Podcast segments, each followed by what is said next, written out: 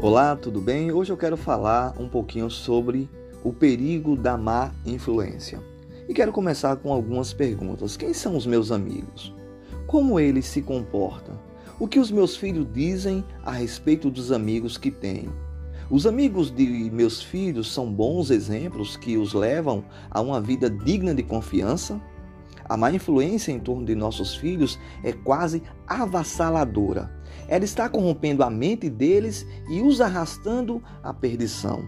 A disposição dos jovens é naturalmente para a insensatez e nos primeiros anos, antes do caráter estar formado e o discernimento amadurecido, manifestam frequentemente preferência por companheiros que terão influência nociva sobre eles. Se a minha voz pudesse alcançar todos os pais através de todo o país, eu os advertiria a não ceder aos desejos dos filhos na escolha de seus companheiros ou colegas.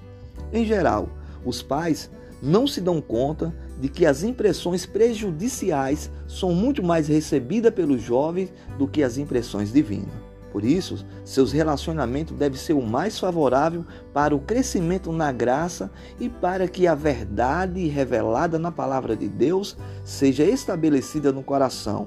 Você lê a Bíblia para o seu filho?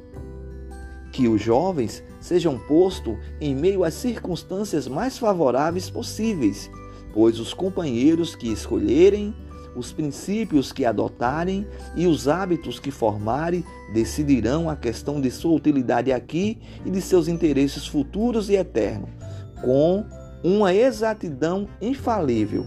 Veja quem são seus amigos hoje e quem são os amigos dos seus filhos e quais os seus comportamentos. Mantenha o seu filho em casa e trazendo também os seus amiguinhos para que você possa policiar as amizades que ele tem.